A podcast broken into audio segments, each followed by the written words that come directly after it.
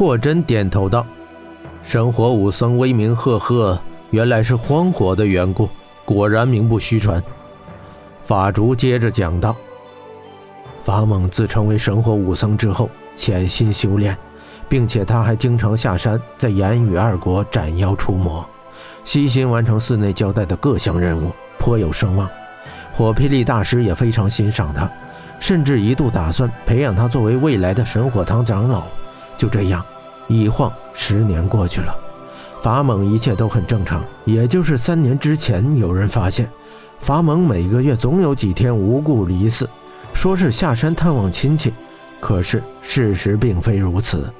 于是火霹雳大师暗中调查，却没有想到发现了他的秘密。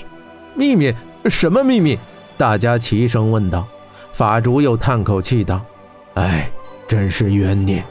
原来在这十年间，法猛早已在大燕国结婚生子了。”所有人都大吃一惊。原来玄火圣王还曾有过婚姻。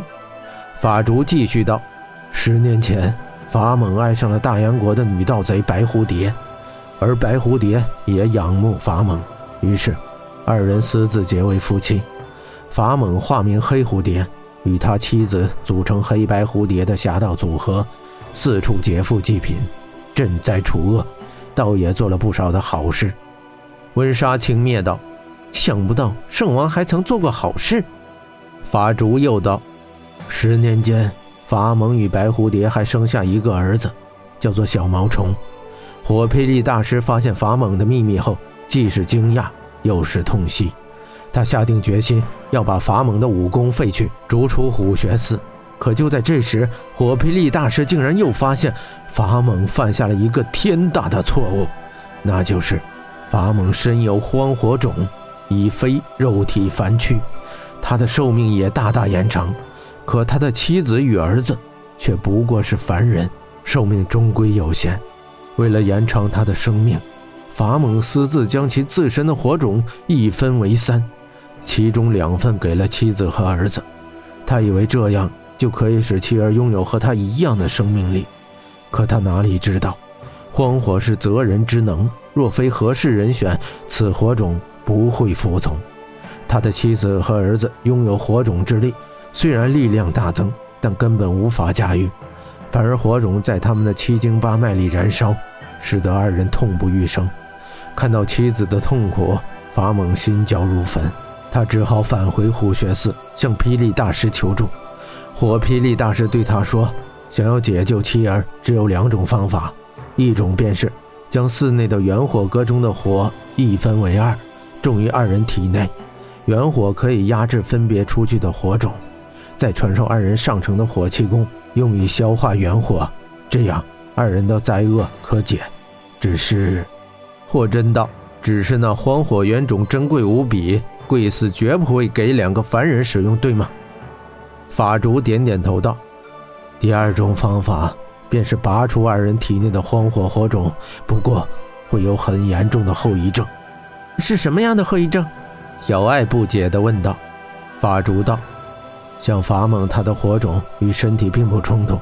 他的火种被拔出，他顶多变成一个寻常武夫；但他的妻子与儿子经脉与火种不合，拔出火种的同时，荒火会烧断他们所有经脉，他们会变得双目失明、双耳失聪，再也无法行动，形如植物一般。啊，要是这样，还不如死了算了。”小爱撇撇嘴道：“法竹叹口气，法猛离开时，火霹雳大师给了他三天时间考虑，因为他的妻子根本撑不过三天。其实他根本无需考虑，他已经没有选择，并且火霹雳大师向他承诺，拔出火种以后，虎穴寺会负责照顾他们全家一生。没想到不足三天，两天后法猛便回来了，他形神落魄。”向火大师忏悔，说自己不该动了凡心，并称自己要斩断尘缘。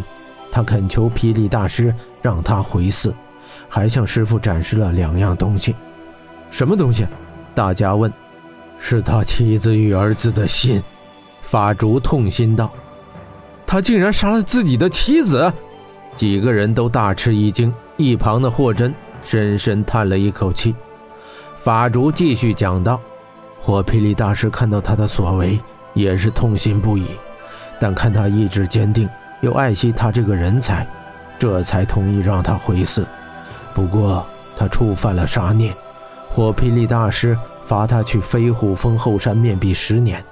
就这样，这一件事情告一段落。很快，三个月过去，人们已经淡忘了此事，可没想到。”一天夜里，法猛竟然偷偷潜入了元火阁，杀死看守荒火的武僧，盗取荒火。但他没能走出护雪寺，便被寺内高僧拦下。于是，火霹雳大师带领八大武僧与法猛展开激战。法猛虽强，但他终究敌不过他的师傅。最终，法猛被击败，擒获。当时，火霹雳大师不解地问他：“既然他的妻子与儿子都已经死了，”他为何还要来盗取荒火？他说了一句令人惊讶的话。什么话？大家齐问。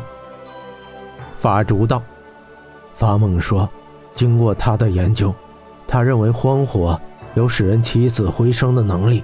起死回生。霍真听到这四个字，他的心顿时是一阵悸动。